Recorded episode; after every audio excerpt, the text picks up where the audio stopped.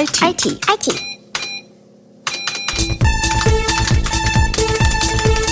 Wir automatisieren, wir nehmen die Komplexität raus, wir bringen die Sicherheit rein. Die Netzwerkleute immer die sehr innovativen waren. Da brechen wir eigentlich die Barrieren auf. IT auf die Ohren. IT auf die Ohren, so heißt diese Podcast-Reihe. Heute sind wir zu Gast bei Judith Packard Enterprises, bei Aruba Networks mit Andreas Hausmann und mit Elmar Steinhoff. Elmar, ja, ich bin bei der IOK zuständig für den Bereich Netzwerkvertrieb, ganz speziell auch für den Hersteller Aruba. Und äh, mit der Firma Hewlett Packard Enterprise haben wir als IOK auch schon eine ziemlich langjährige Geschichte. Das geht auch in Zeiten, als die Firma Aruba noch nicht Aruba hieß und auch noch ähm, letztendlich eigenständig unterwegs war. Ähm, da haben wir schon mit HPE oder früher HP Netzwerkgeschäft gemacht. Und dritter im Bunde ist Andreas Hausmann von Aruba Networks. Andreas Hausmann, ich bin seit 134 Quartalen in dem Unternehmen ähm, habe also die ersten sechs Jahre in der Medizinelektronik gearbeitet und bin dann schließlich zu den Computers gekommen. War der einer der ersten Server-Consultant für Intel-basierende Rechnersysteme und habe dann das Netzwerk lieb gewonnen und bin da seit über 25 Jahren. Und Netzwerk, muss ich sagen, Netzwerk macht süchtig. Man kommt einfach nicht mehr davon los. Es macht unheimlich viel Spaß und es ist, kommt immer wieder was Neues dazu und gerade in den letzten Wochen und Monaten äh, gehen wir gerade auf eine sehr, sehr spannende Reise. Warum macht Netzwerk süchtig, Andreas? Erklär uns das. Ein Netzwerk ist was Besonderes. Also wenn du in der IT äh, dir die einzelnen Bereiche anguckst, Compute, Storage, Services, ähm, Cloud war ganz, ist ja ein ganz großes Thema. Aber Netzwerk ist immer das Besondere. Ich habe dann immer so gesagt, naja, die Netzwerke, das sind die, die im Keller sitzen, ne, die die Kabel ziehen und die sorgen aber dafür, dass in der IT das Herz schlägt. Und ohne die Netzwerke läuft nichts. Und das ist schon was Besonderes. Du hast immer eine besondere Rolle als Netzwerker. Das hat Vor- und Nachteile. Vorteile, ohne dich geht nichts. Nachteil ist. Nachteil ist, du bist immer im Keller, oder? Ja, du bist immer im Keller, aber du, du kommst vielleicht auch von deinem Legacy nicht weg. Das, du sagst dann so, so, so leicht, naja, das habe ich immer schon so gemacht. Und das ist natürlich in IT ein bisschen gefährlich, weil das immer so, das, das geht nicht. Das, das, damit kommen wir nicht weiter. Und das merken wir auch. Wir merken auch, dass Kunden jetzt umdenken. Ich habe gerade viele Erlebnisse und Beispiele. Ähm, zum Beispiel ein, ein großer Chemiekonzern, der überlegt sich gerade rein mal gedankenmäßig sein Netzwerk in die Cloud, ins Internet zu stellen und von dort alle Dienste zu konsumieren. Und ich habe dann so gedacht, was? Wie soll das denn jetzt gehen? Ja, aber rein mal sich vorzustellen, ich konsumiere sozusagen die Dienste aus dem, die Netzdienste aus dem Netz. Und das sind rein so Gedankenspiele, wo man sagt, da brechen wir eigentlich die Barrieren auf, die wir, die wir bisher hatten. Wir haben strukturierte Verkabelung, das machen wir seit 30 Jahren. Auf der anderen Seite, wie machen wir Troubleshooting? Ne? Das ist das gute alte Ping und diese Sachen. Ne? Also wir kommen eigentlich von diesem berühmten Command-Line-Interface nur ganz schwer los. Wenn ich jetzt aber die nächste Generation nehme, die Jugend, die sagt, was macht ihr? Ihr arbeitet mit einem schwarzen Bildschirm, wo eine, irgendeine bunte Schrift ist äh, ja, klar, ne? Ähm, geht mal wieder in euren Keller, wir machen das jetzt mal anders. Und dieses, wir machen das jetzt mal anders, ich glaube, da, da geht die Reise hin. Und die ist natürlich äh, spannend und die ist nicht einfach. Und mm, das zu entwickeln, da, da sind wir gerade sehr, sehr stark dran. Elmar, bist du auch ein Süchtiger? Also gut, Ver Vertrieb macht süchtig, sage ich immer. Also ich bin mit äh, Herzenblut tatsächlich Vertriebler, mache das auch schon ein paar Jährchen länger. Und ähm, diese Geschichte, die eine Aruba bis heute eben hingelegt hat, von damals HP ProCurve hieß es mal irgendwann, als man erste IP-Pakete durch irgendwelche Leitungen gequetscht hat bei HP, da bin ich quasi gestartet und was wir immer wahrgenommen haben, das war, dass die Netzwerkleute in diesem großen Konzern immer die sehr innovativen waren. Und das hat sich über die Jahre immer wieder gezeigt. Also es gab eine wechselhafte Geschichte, auch wie man da technologisch sich weiterentwickelt hat. Und für uns als EOK war spannend, dass wir diesen Weg mit dem Hersteller bis heute sehr erfolgreich gehen konnten. Also wenn man sich Umsatzverteilung anschaut, hat sich der Bereich Netzwerktechnik bei der EOK extrem stark entwickelt gegenüber anderen Bereichen, die nicht direkt statisch sind, aber wir haben exponentielle Wachstumsraten. Und äh, gut, wenn man in die letzten Jahre reinschaut, was waren so Megatrends? Also WLAN ist mittlerweile ja, kann man erwarten, dass man es hat. Trotzdem ist es etwas, das viele Kunden immer noch beschäftigt. Also ich wundere mich, wer entweder kein WLAN hat, dass wir also neue Flächen erschließen müssen, hinzu, dass wir in Refresh-Zyklen sind, die schon zum zweiten oder dritten Mal anstehen, weil sich technologisch doch einiges getan hat. Und äh, von daher süchtig für mich als Vertriebler. Also ich habe immer tolle Opportunities, über die ich mit Kunden sprechen kann.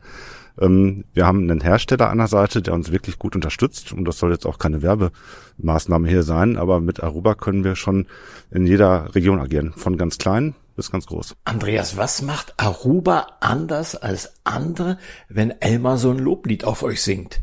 Ähm, ich glaube, wir haben über die Jahre Folgendes bewahrt, dass wir neugierig geblieben sind und dass wir uns auch auf eine spannende neue Reise angelassen haben, um ähm, neue Technologien auszuprobieren. Was gehört da dazu?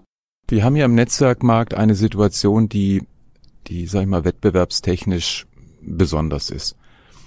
Wir haben einen großen Marktbegleiter und viele kleine Marktbegleiter. Und diese Situation hat sich in den letzten Jahrzehnten langsam ändert die sich, dass so ein bisschen, dass sich so ein bisschen ausgleicht. Also wir haben viele Marktanteile gewonnen. Wenn ich es mal radikal sage, wir verkaufen sehr viel Blech, aber das zu einem günstigen Preis. Ähm, also blechmäßig sind wir sozusagen fast schon in Deutschland pari.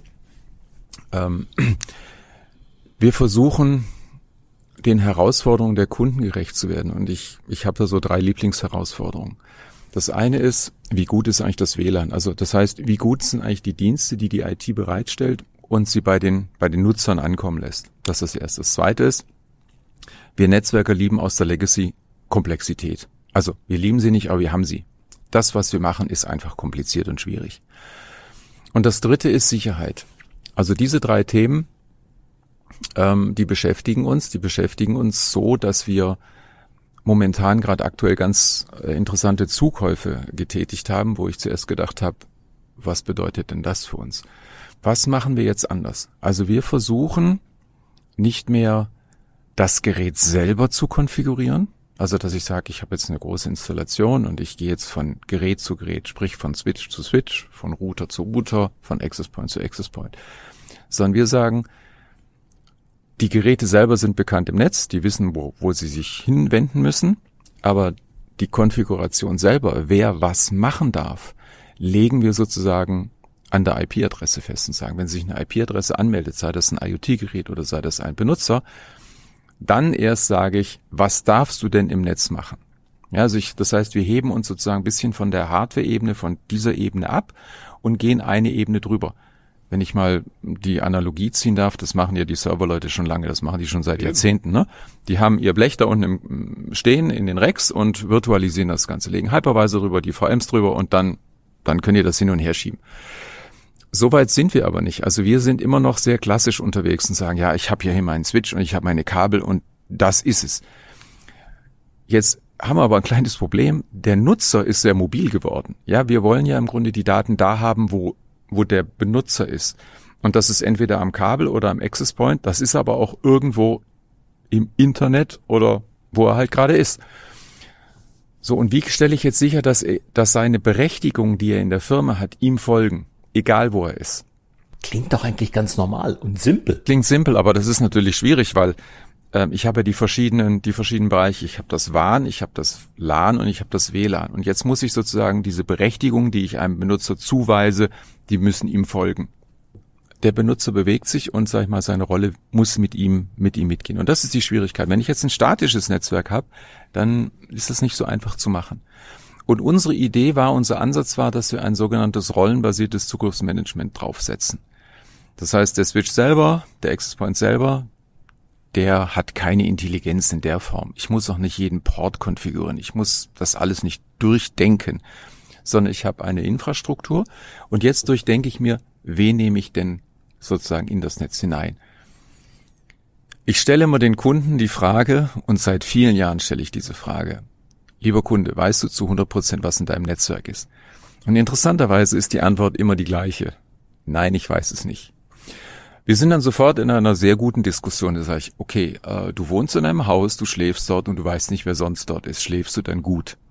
Und natürlich, dann bindet sich, ne? nein, natürlich nicht. Und was können wir denn tun? Ich, ich hätte da eine Idee. Wie wär's denn, wenn man jedes Gerät, was sich anmeldet, dass ich ihm eine Rolle zuweise. Nehmen wir jetzt mal ein Beispiel IoT. IoT ist ja ein Riesenthema. Wir onboarden Geräte, die können IP sprechen, haben aber keinen Security Stack implementiert. Also die, die können sich nicht wehren. Ja, die sind, mhm. Die sind komplett schutzlos, die sprechen einfach IP, weil dieses Gerät soll Kamera, also soll Bilder machen. Es ist eine Kamera. Und diese Bilder sollen auf den Bildserver geschickt werden. Das ist die einzige Aufgabe, was diese Kamera machen soll. So, jetzt wenn die Kamera kompromittiert ist, dann macht sie auf einmal was anderes. Wie stelle ich jetzt sicher, dass diese Kamera, wenn sie kompromittiert wird, sozusagen aus dem Netz automatisch genommen wird, damit mein Netz keinen Schaden nimmt? Und jetzt kommt dieses rollenbasierte Zugriffsmanagement ins Spiel. Ich weise dieser Kamera eine Rolle zu, nämlich du darfst Bilder senden, sonst nix, über ein bestimmtes Protokoll. Wenn sich jetzt das Verhalten der Kamera ändert, dann greifen wir automatisch ein und sagen, liebe Kamera, du bekommst eine neue Rolle. Du bist nicht mehr Kamera, sondern du bist Kamera in der Quarantäne. Mir selber ist das passiert und ich fand das phänomenal. Du warst auch in Quarantäne. Zu Beginn der Pandemie habe ich gedacht, als alter Schwabe, oh, ich habe viele Webinare gegeben, da muss ich bestimmt das mal aufnehmen und dann äh, ein Video schneiden. Und dann habe ich gedacht, naja, ich guck mal so bei Heise und bei Chip und so, was die so empfehlen, was man so kostenlos an Videosoftware da bekommt. Und dann bin ich da auf die empfohlene Seite gegangen und wollte gerade runterladen. Zack!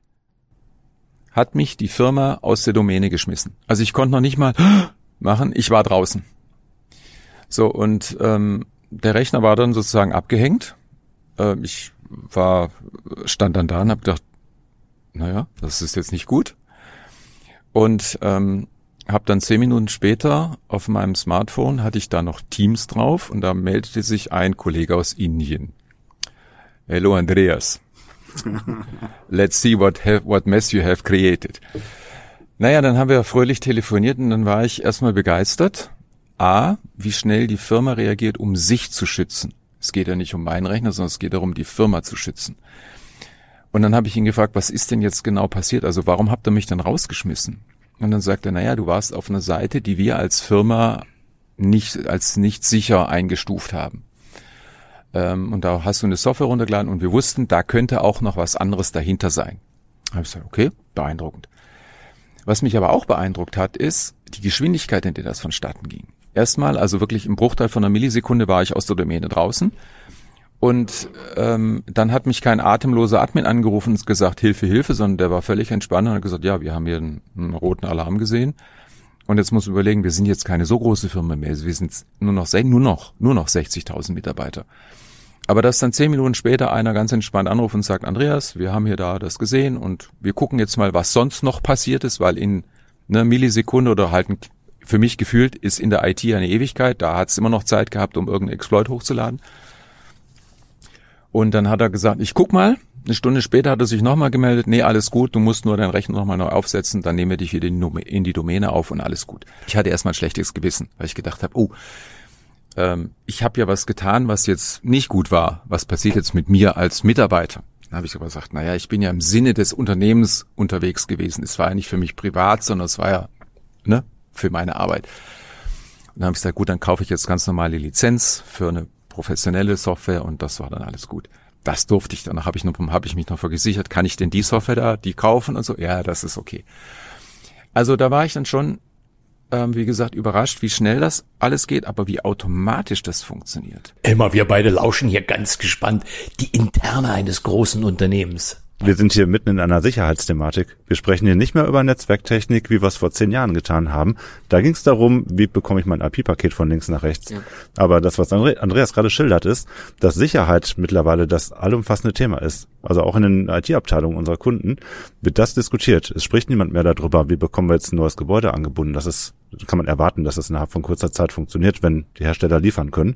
Ähm, was auch nicht immer so der Fall war in den letzten zwei Jahren, aber nur ja.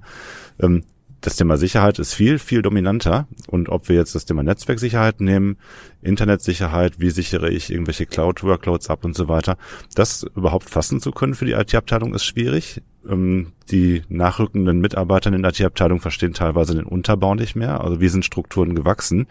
Wir sind also mitten in so einer Migrationsphase hin.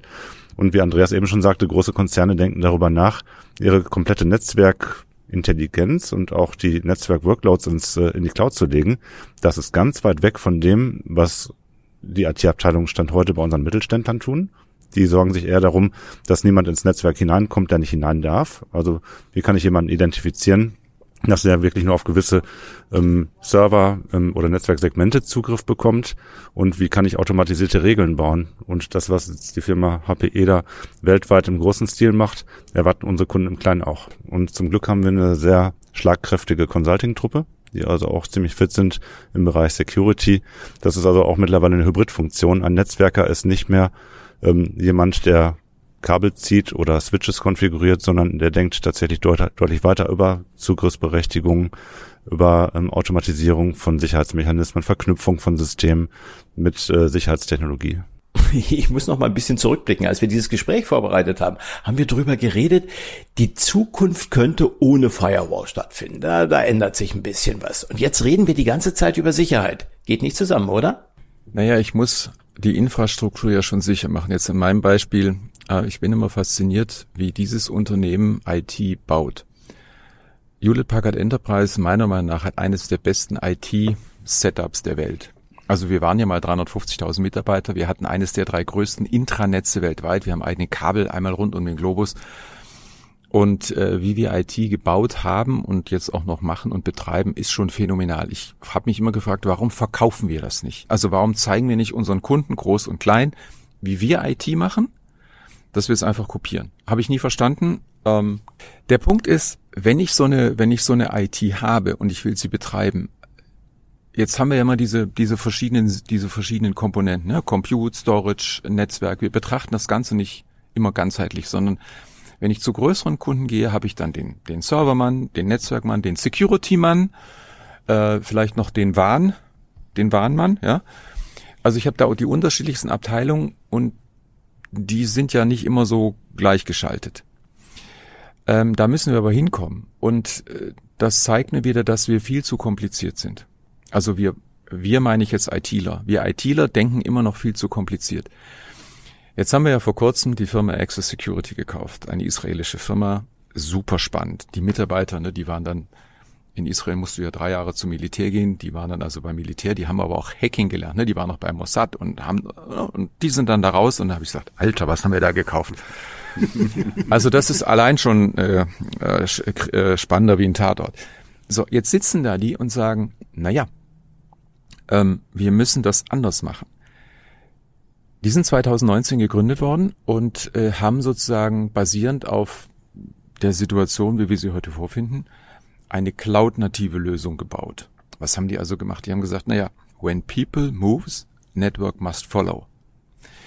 Also die Leute sind unterwegs und das Netzwerk folgt ihnen. So. Das ist ja unsere heutige Welt. So, und die haben gesagt, wie, wie ähm, liefern wir denn einen sicheren Zugang zu dem, was ich mache? Ähm, wir haben einen, ich schätze ihn unglaublich, einen Security Officer John Green. Und wenn der redet, das ist für mich immer sensationell. Der bringt das so ganz trocken und sehr prägnant auf den Punkt. Und er hat mal beschrieben, was Access Security macht. Er sagt, stell dir vor, du sitzt an deinem Rechner. So, und jetzt hast du ja verschiedene Applikationen, die du nutzen willst in der Firma. Also du hast zum Beispiel dein, ähm, ähm, dein Salesforce.com. Ja, das ist eine sehr sensible Applikation, wo sehr sensible Daten sind. Das willst du nicht irgendwo öffentlich liegen haben. Also, also baust du einen VPN auf und sagst, wenn du Salesforce.com machen willst, musst du einen VPN-Tunnel aufbauen. Bei einer anderen Applikation reicht vielleicht irgendein Single Sign-On und bei der dritten, meinetwegen Office 365, das konsumierst du ohne irgendwelche zusätzlichen Logins etc. einfach aus der Cloud. Sondern er sagt, was wir jetzt mit Access Security haben, ist, du sitzt an deinem Rechner, du willst eine Applikation konsumieren und der Rechner dahinter sozusagen, die Intelligenz dahinter, baut dann automatisch die entsprechende Verbindung auf. Mhm. Und dann habe ich gesagt, oh, das ist cool, da muss ich, da brauche ich die ganzen Passwörter und Logins nicht mehr. Super, ich muss mir nicht mehr um einen VPN äh, Sorgen machen. Das läuft dann ja alles automatisch. Genau, das läuft dann alles automatisch. Dann habe ich einen Schritt weiter gedacht. Aha, also die IT sorgt sich dafür, dass ich die richtige Verbindung habe. Und dann kam meine Frage, brauche ich denn noch eine Firewall dazu? Ich fand die Frage schon wieder sensationell, ja. Dann habe ich einen unserer Sicherheitsexperten hier gefragt und habe gesagt, Mottasem, Mottasem Alamur, ich mag ihn. Also ich Mottasem, komm, jetzt diese Frage, ne? Brauchen wir dann eigentlich noch eine Firewall, wenn wir dieses SS, wenn wir diese SSE, Secure Services Edge Lösung haben? Dann guckte er mich an und sagte, stutzte kurz und sagte, gute Frage. In einer rein Sassi-Umgebung? Nein.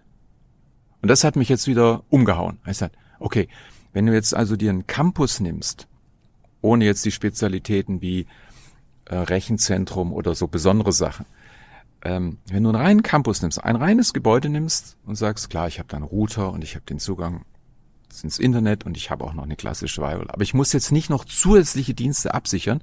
In einer reinen SASI-Umgebung brauche ich ta tatsächlich keine Firewall. Es übernimmt die Cloud. Ja, diese Absicherung erfolgt aus der Cloud heraus.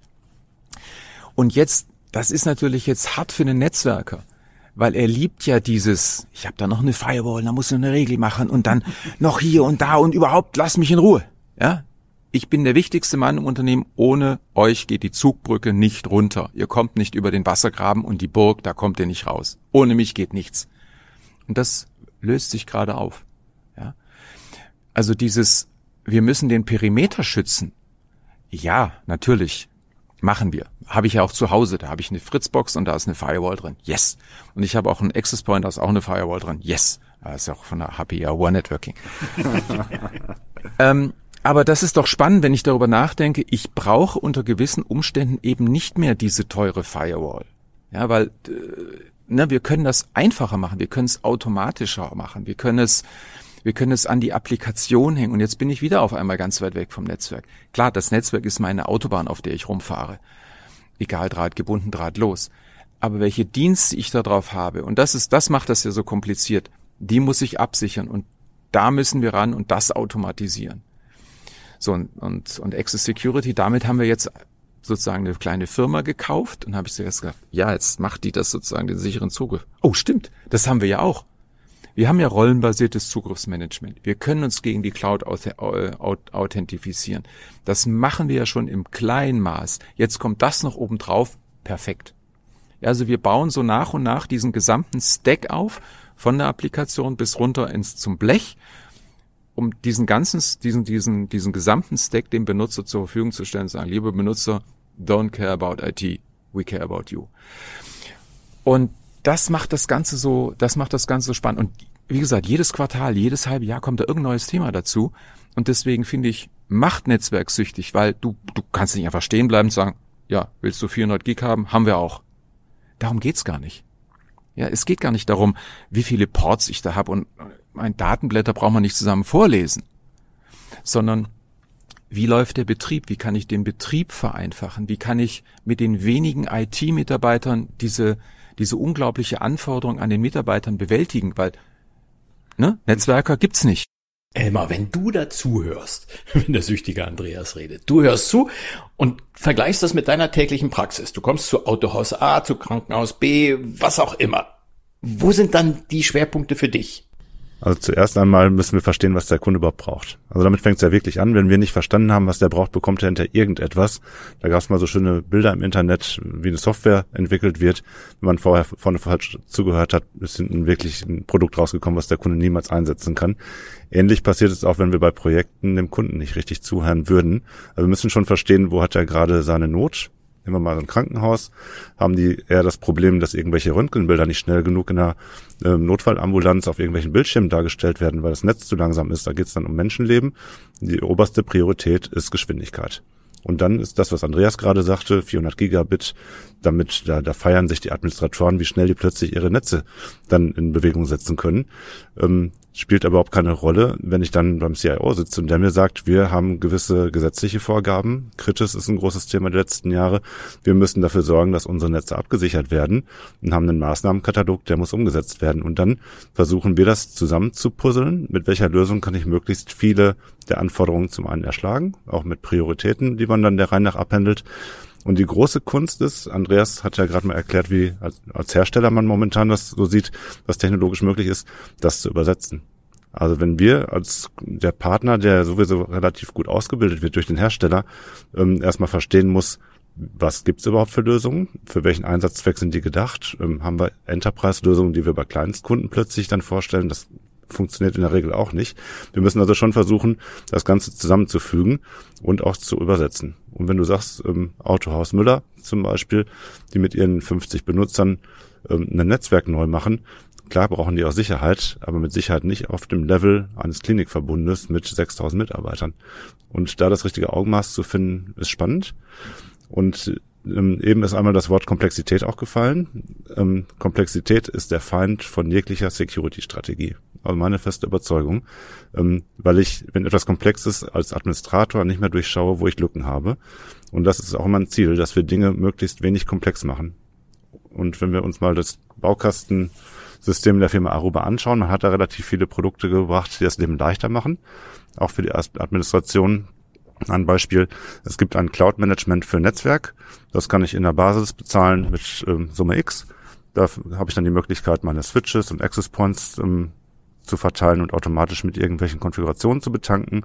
Für, also gegen Einwurf kleiner Münzen kann ich aber eine gewisse KI oder Big Data Analyse dazu kaufen, die mir hilft, ähm, wenn im Netzwerk Probleme sind, diese Probleme zum Teil automatisch zu lösen oder wie so ein Sieb, durch das ich mal meinen Sand rüttel, dass wirklich die Probleme nach oben gespült werden, die visibel zu machen und einfacher lösbar zu machen, indem ich einfach sage, okay, was ist die Ursache? Also eine Analyse des Grundes im Prinzip. Das ist schon spannend, dass wir also das tatsächlich von kleinen bis großen Kunden einsetzen können, weil es dadurch weniger komplex wird. Und dann kann man den Bogen weiterschlagen, wie bekomme ich möglichst einfach Lösungen platziert, die die Administration zeitlich nicht überfordern, weil dieses Thema Fachkräftemangel ist, wir haben es an jeder Ecke. Also es ist wirklich schwierig, ähm, Personal zu gewinnen, das einen gewissen Know-how-Stand hat.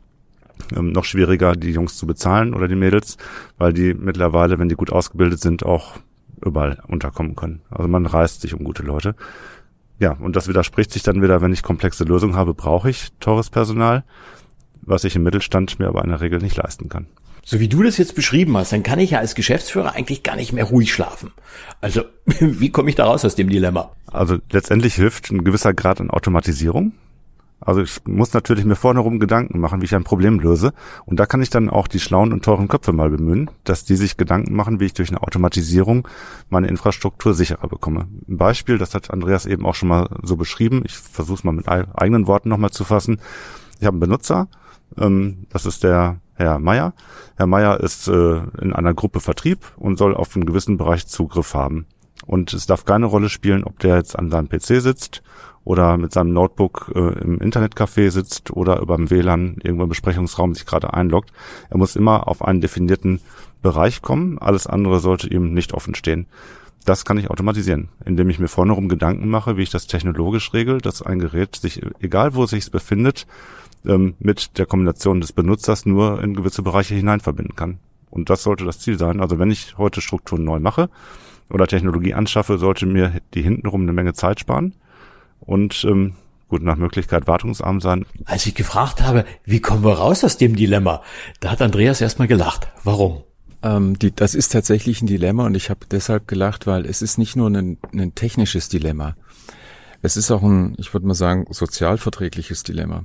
Ähm, wir Netzwerker sind, ich verallgemeine das jetzt, ich normalerweise mag ich Verallgemeinerung nicht, aber ich verallgemeine das jetzt mal. Wir Netzwerke sind sehr treu wir bleiben lang in unserem Job und du nimmst jetzt nicht ein Netzwerk und machst aus dem jetzt irgendwas anderes, sondern da kennt er sich aus, da ist er gut und das macht ja auch viel Spaß. Das heißt, er ist da sehr, sehr lange. Ähm, das heißt aber auch, ähm, er ist sehr tief in der Materie drin. So, und wenn wir jetzt anfangen, das Netzwerk zu revolutionieren, die Dinge anders zu machen, Komplexität rauszunehmen, dann geht's ja im Grunde dann auch an das Eingemachte. Ne? Jetzt bin ich ein Netzwerker der Firma XY und sage, ich habe jetzt seit Jahren den und den Hersteller gemacht, den kenne ich. Und jetzt kommt auf einmal die Geschäftsleitung und sagt, ja, aber das hat sich jetzt geändert, wir machen jetzt was anderes. Da habe ich erstmal Angst. Das kann ich ja nicht. Ich muss ja umlernen. Ähm, ich bin jetzt schon lange in dem Unternehmen und ich habe an der Pandemie mal gedacht, ähm, wir haben ja unsere Switche kann man ja programmieren. Ich kann die tatsächlich programmieren. Also nicht mit Command-Line-Interface, sondern ich kann sie wirklich mit einer Programmiersprache, kann ich die sozusagen konfigurieren. Da habe ich gesagt, jetzt probiere ich das mal aus. Ich bin jetzt kein Programmierer, ich bin auch kein tieftechnischer Mensch, aber ich habe in meinem Studium mal eine Programmiersprache gelernt habe gedacht, naja, vielleicht funktioniert das. Jetzt habe ich ein Problem, das lag 30 Jahre zurück oder noch länger. Ne? Also habe ich mir ein Buch gekauft, äh, Python lernen für Dummies und habe ich gesagt, na das wird ja genau das Richtige für mich sein. Und habe mich hingesetzt und habe das mal durchgearbeitet.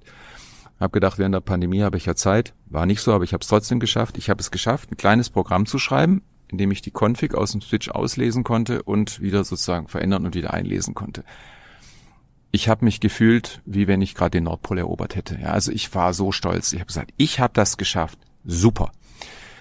Und das hat mir ein bisschen Mut gemacht, dass ich sage, eigentlich muss man der Netzwerkwelt die Angst nehmen, dass Veränderungen sozusagen sich auf ihren Job auswirken, dass sie ihren Job verlieren können oder dass sie ihn nicht mehr machen können. Natürlich, wenn ich ein Jahr vor der Rente stehe, dann sage ich, geh mir vom Acker, das, dieses Jahr kriege ich noch durch, aber die Jungen, die mit den Hufen scharen und sagen, wir wollen doch jetzt moderne Netze bauen, wir machen das jetzt anders.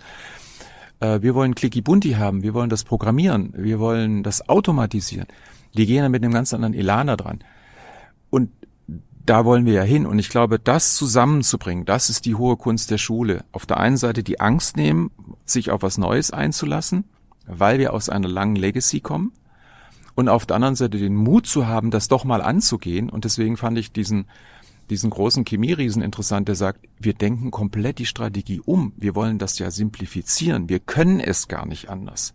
Wir haben Hunderttausende von Mitarbeitern ähm, und die, die, die wollen alle was und das müssen wir jetzt sicher machen. Und die bringen alles Mögliche mit. Und in der Firma haben wir auch alles Mögliche. Und da werde ich ja ganz atemlos. Natürlich, das, das erschlägt mich. Und jetzt soll ich das, ich muss das einfach machen. Es geht gar nicht anders. Und es erfordert natürlich einen Umbruch. Und dieser Umbruch, der tut natürlich weh, weil, aber wir müssen uns, deswegen finde ich so spannend, wir müssen uns auf diese neuen Sachen einlassen. Es wird schneller, es wird, es wird, es muss einfacher werden. Und äh, ich hatte gestern eine ganz interessante Diskussion mit einem anderen Systemhaus, wo die gesagt haben, ja, wir haben, wir haben eine, eine Testinstallation von euch mal gemacht und ich habe eigentlich gar nicht verstanden, was das soll. Mhm. Dann habe ich gesagt, okay, lass uns mal reinschauen. So, was war das? Wir haben eine Lösung, wo ich einen Sensor, sage ich mal, einfach auf den Schreibtisch lege und dieser Sensor, der guckt immer ins Netz rein. Über das LAN-Kabel als auch über den Access Point guckt er die ganze Zeit ins Netz rein und, und sagt, bekomme ich schnell eine IP-Adresse, bekomme ich schnell äh, eine Internetverbindung, sehe ich das Gateway, sehe ich die interne Applikation etc. Der guckt da die ganze Zeit rein. Wie gut ist das Radiosignal? Na, wenn ich so einen Access Point habe, ich verbinde mich, aber es kommt nichts durch. Woran liegt es? Ich habe doch eine Verbindung. Ja. So, und dieses, dieser Sensor, der gibt mir sozusagen Einblicke von außen in meine, in meine Infrastruktur rein. Der Admin kann also sehr schnell sehen, wenn irgendwas schief läuft. Das war interessant. Ich habe dann gesagt, pass mal auf, wir haben Kunden gehabt, die haben uns Screenshots geschickt, weil sie dieses System installiert hatten. Ende Januar diesen Jahres hatte Microsoft mal Probleme mit Office 365. Und da haben die uns Screenshots geschickt und haben gesagt, guck mal auf den Timestamp. Wir haben das vor Microsoft gesehen bei uns in der Firma, dass irgendwas mit Office 365 äh, schiefgelaufen ist. Und haben gesagt, wir wussten schon, bevor die Benutzer angerufen haben, das Netz geht nicht, ne, das Übliche wussten wir schon, woran es liegt. Wie cool ist das denn? Mhm. Ja? Ich habe ne, gerade eine ganz frische Erfahrung auch dazu. Ich hatte einen Anruf von einem Kunden vorgestern, der mir gesagt hat, Emma, wir haben hier massive Netzwerkprobleme. Okay, diese pauschale Aussage Netzwerkprobleme kann ich meinen Kollegen in der Technik nicht, nicht vorwerfen. Erstmal kommt da so Widerwille, nee, wir brauchen erstmal eine saubere Fehlerbeschreibung. Also Performance-Probleme war erstmal die Aussage. Ähm, was wir gemacht haben, erstmal, klar hat sich ein Kollege aus dem Consulting bei dem Kunden auch gemeldet, hat so ein bisschen das ein bisschen weiter verifiziert. Ich habe ähm, einen sogenannten UXI-Sensor, so heißen nämlich die Dinger, die der Andreas da gerade beschrieben hat, die haben wir bei uns im Unternehmen, um Troubleshooting zu machen, mir eingepackt und habe das gestern Morgen direkt zum Kunden gebracht, weil das Problem ist, dass diese Probleme beim Kunden sporadisch auftreten, also zu nicht zyklischen Uhrzeiten und an unterschiedlichen Orten. Also es sitzt ja nicht den ganzen Tag jemand da und notiert, an welcher Stelle ich gerade ein Problem habe. Und mit einem solchen Sensor kann ich dann historisch mal ein bisschen nach hinten gucken und kann korrelieren, ist zu dem Zeitpunkt vielleicht irgendwas anderes in meinem Netzwerk passiert. Und ich kann die auch so ein bisschen feintunen, das machen dann wieder meine Kollegen aus dem Consulting, die dann äh, gewisse ähm, Checks einstellen in diesem Sensor, um zum Beispiel sicherzustellen, dass das Problem nicht daran liegt, dass irgendein Switch ein Problem hat, sondern vielleicht eine Applikation, der DHCP-Server oder irgendwelche anderen ähm, Gründe da sind. Super praktisch, gehört eigentlich in jedes Projekt rein. Ähm, wir versuchen es bei unseren Kunden tatsächlich mit einzumassieren, wenn größere Projekte laufen, weil die Kosten zu vernachlässigen sind. Ähm, eigentlich braucht das jeder, weil dann die IT mitbekommt, habe ich ein Problem, bevor die User sich melden weil dann wird es meistens ungemütlich und ja, so kann man proaktiv dann tatsächlich auch monitoren. Und du hast eben gefragt, wie kann man das Leben leichter machen? Genau damit, dass es tatsächlich ein, mal eine Lösung, die punktuell wirklich gut helfen kann. Wir sind ein bisschen von der Firewall abgekommen, Andreas. Ich muss nochmal nachfragen, so wie du es beschrieben hast. Ist das eine Revolution oder nur ein Revolutionchen? Was ist es? Also ich glaube, es Letzteres, es ist, es ist ein weiterer Schritt in diese Vereinfachung, ähm, dieses Legacy-Netzwerk ein Stück weit aufzubrechen. So wird das von heute auf morgen passieren, ganz bestimmt nicht. Ähm, das, da, das gibt verschiedene Gründe. Erstmal äh, brauche ich natürlich nach wie vor eine Firewall. Ähm, ich brauche die Funktion als solche, äh, ohne das geht's nicht, aber ich muss das nicht exzessiv weiterreizen. Also das heißt, ich muss jetzt nicht nochmal 100 Gig Firewall und nochmal 100 Gig Firewall dazu kaufen, sondern ähm, es gibt da neue Technologien, die mir gewisse Dinge, die mir gewisse Dienste einfach abnehmen. Äh, wird sich das schnell etablieren? Wir als Hersteller hoffen das natürlich, aber es ist dann, ich stelle immer wieder fest, ne, selbst wenn man so viele Jahre im Netzwerk ist, viele Kunden wissen gar nicht, was es eigentlich alles für Möglichkeiten gibt. Mhm. Gerade dieser Sensor da, das wissen viele gar nicht. Ich sag mal, den haben wir doch schon seit, den haben wir doch schon seit Jahren. Das muss doch eigentlich jeder wissen. Das muss doch, wie die Sahne in den Kaffee gehört oder nicht, muss ein bisschen, ja, es gibt Sahne und Zucker, da kannst du die Milch noch aufschäumen und kannst einen Cappuccino oder irgendwas. Wir haben ja eine, das fand ich jetzt auch cool. Wir haben vor, zu Beginn der Pandemie kam unser weltweites Headquarter auf die Idee, eine Architektur vorzustellen, die Edge Services Plattform. Und ich habe mir das angeguckt und habe gesagt, wow, das ist aber nicht gerade einfach. Nee, wir wollen es doch einfacher machen. Es hat eine Weile gedauert, bis ich verstanden habe, was für eine mächtige Plattform das ist. Die Edge Services Plattform beschreibt letztendlich ja die gesamte IT. Ja, und ähm, das ist eine Folie. Die ist aber ziemlich busy, wie man so im Englischen sagen würde. Und ich muss ein bisschen Geduld mitbringen, aber wenn ich das verstanden habe, was sich dahinter verbirgt und was ich damit machen kann, ich habe mir jetzt überlegt, ich, wir sind ja eigentlich digital unterwegs. Ich druck mir diese, dieses, diese eine Folie aus, laminiere mir die und nehme mir einen Stift mit. Und dann gehe ich zum Kunden und sage, lieber Kunde, was Elmar gesagt hat, erzähl doch mal, wo tut's bei dir weh? Was willst du tun? Das habe ich jetzt zweimal virtuell ausprobiert ähm, ein Kunde, ein bisschen größerer Kunde, also ich würde mal sagen, ein größerer Mittelstand, 5000 Mitarbeiter, der hat aber 86 Standorte weltweit. Und natürlich hat er nicht in jedem Standort IT, er braucht aber natürlich überall IT. Und dann habe ich gesagt, das, ich habe das Ding da an die Wand geschmissen und habe gesagt, pass mal auf, lieber Kunde, das ist unsere Idee. So bauen wir Infrastrukturen. Und dann sind wir durch seine, und habe gesagt, was ist denn gerade, was beschäftigt dich denn gerade? Und dann hat er das so erzählt und dann habe ich da so immer so mit so einem Marker in die Folie tatsächlich an der Wand reingemalt, digital, und hat gesagt, ja genau das, Visibilität habe ich nicht. Na, das war meine erste Frage. Wissen Sie denn zu 100 Prozent, was in Ihrem Netzwerk ist? Woher denn? Und dann haben wir gesagt, okay, das wäre ja mal Prio 1. Wie kriegen wir das denn hin? Und wir hätten da eine Idee. Und so sind wir Stück für Stück durch seine gesamte IT gegangen, haben dann festgestellt, an manchen Standorten hat er selber keine IT, da hätte er gern jemanden, der dann das sozusagen für ihn nimmt. Dann kommt jetzt dieses as a Service äh, ins Spiel. Dann haben wir gesagt, ja, können wir machen. Dann hat er gesagt, äh, manche Sachen möchte ich aber gerne selber weiterhin betreiben, weil die, das ist meine Kernkompetenz, die brauche ich bei mir, da will ich selber ein Auge drauf haben. Gut. Und äh, an manchen und manche Teile, manche funktionale Bereiche würde er gern sozusagen an ein Systemhaus geben, as a Service konsumieren. Und so sind wir Stück für Stück durchgegangen und wir sind immer nur an dieser Edge Services Plattform, also mal, haben uns durchgehangelt und sind in der Hierarchie noch und haben gesagt, was ist denn Zero Trust Architecture, Zero Trust Security, Zero Trust Networking? Haben uns das mal angeschaut. Und dann sind wir natürlich auch wieder in Zero Trust Security, vertraue nichts und niemandem. Also dieser Mythos, ich baue eine fette Firewall um meine IT, ist ja ist ja vorbei. Dieses, dieses Statische ist Geschichte. Die Firewall ist ja eigentlich eher statisch und ähm, ich brauche im Grunde jetzt diese Funktion schon. Ja, die brauche ich, aber ich brauche sie dynamisch. Und äh, wir haben zum Beispiel äh, eine Idee im Rechenzentrum. Im Rechenzentrum, du hast vor jedem Rechenzentrum eine fette Firewall stehen. Dann hast du eine Spine-Leaf-Architektur. Kleinere Unternehmen haben das vielleicht nicht, aber die haben natürlich auch strukturierte Verkabelung in ihrem Rechenzentrum. Die haben Core-Switch und die haben Access-Switche, Top-of-Rack-Switche und davor eine Firewall. Also vor der Tür des Rechenzentrums ist eine fette Firewall. So, und wenn ich jetzt einen Dienst brauche, der mir sozusagen die Daten analysiert, dann muss der Datenstrom im Rechenzentrum immer durch diese Firewall. Und wir alle wissen, Firewalls sind teuer. Und wir sind jetzt auf die Idee gekommen, wir haben einen Top-of-Rack-Switch hergenommen und haben in den Top-of-Rack-Switch eine Firewall reingemacht. Eine kleine Stateful Firewall, die mir sozusagen innerhalb des Rechenzentrums Sicherheit schafft, die segmentiert, ähm, äh, die bringt mir Visibilität, welcher Server redet mit welchem Server. Das ist ja auch mal ganz interessant. Also diese ganze Telemetrie-Sache. Und ähm, dann habe ich mal unseren Cheftechnologen in Europa gefragt und habe gesagt, Tobias van Ingen, warum muss ich im Rechenzentrum segmentieren? Ja, ich muss ja auch lernen. Und er hat gesagt, Andreas, das ist ganz einfach. Du weißt doch, was Ransomware ist. Sag ich, ja, das mhm. weiß ich. Wie schützt man sich vor Ransomware? Und er sagt, da sagt ich, na ja, äh, indem ich das irgendwie indem ich kleine Gruppen bilde, dass das halt, wenn, wenn eine betroffen ist, da nicht rauskommt. Ganz genau.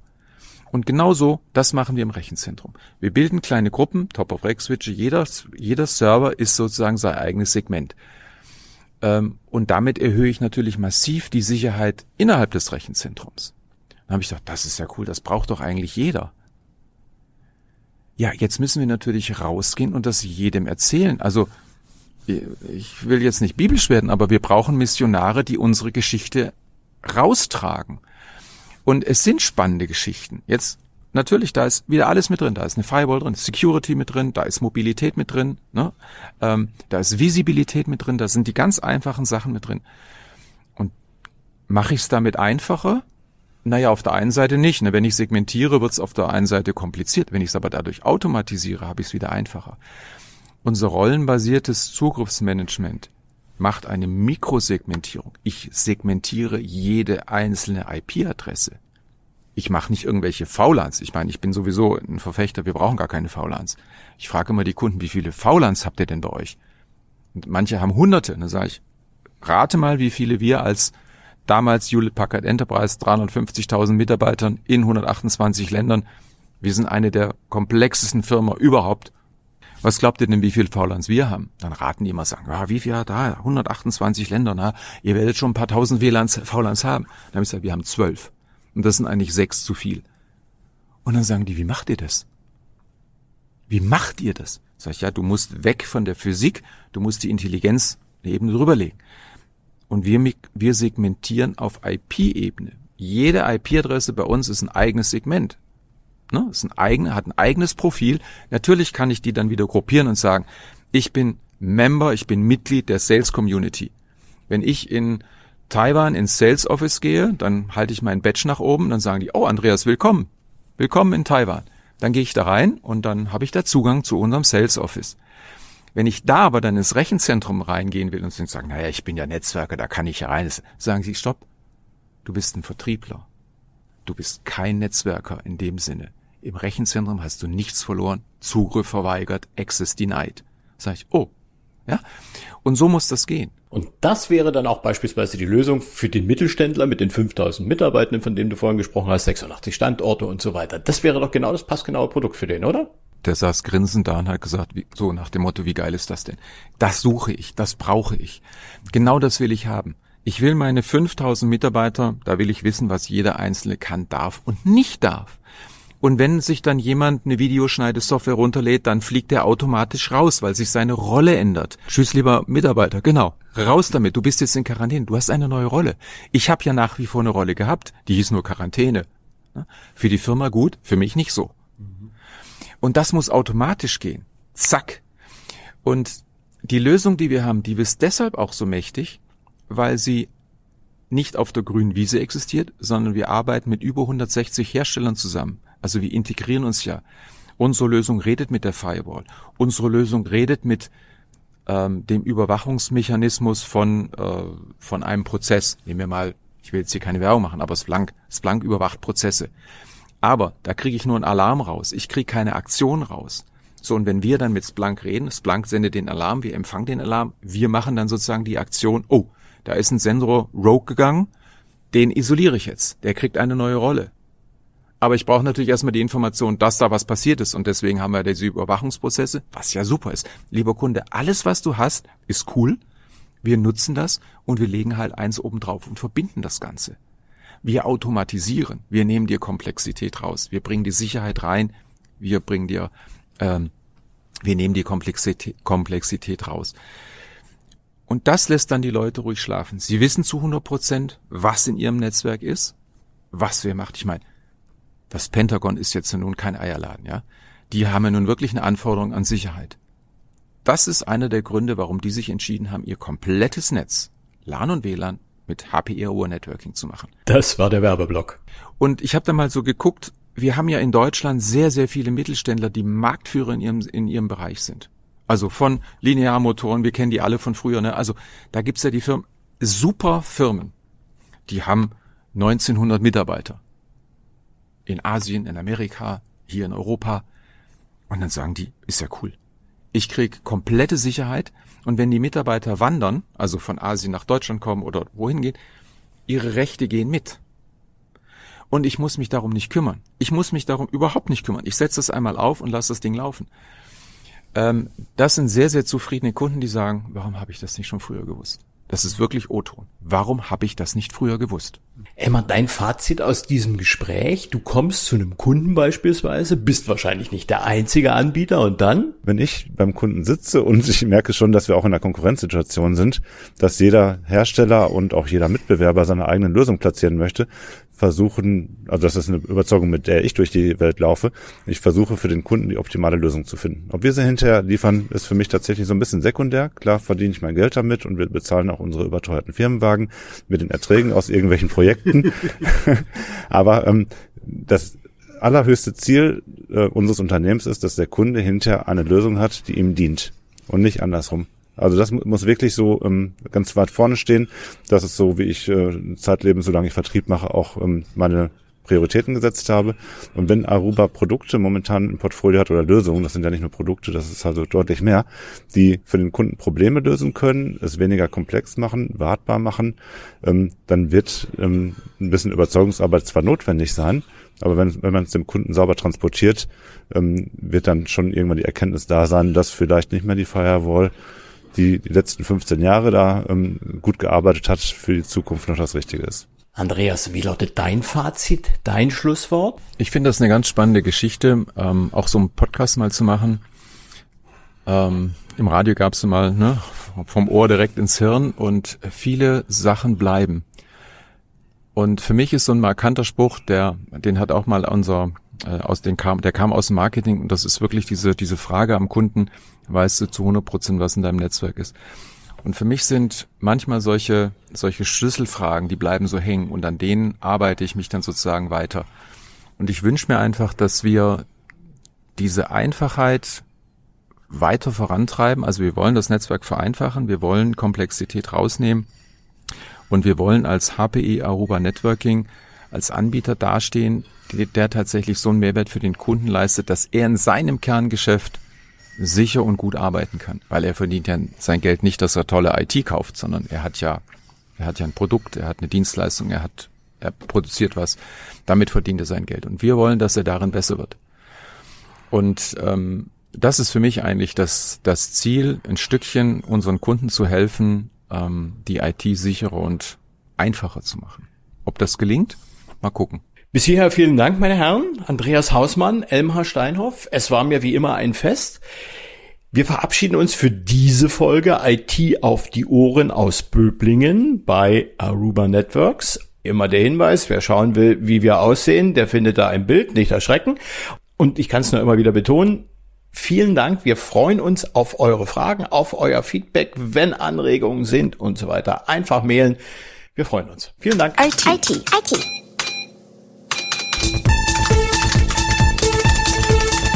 IT auf die Ohren.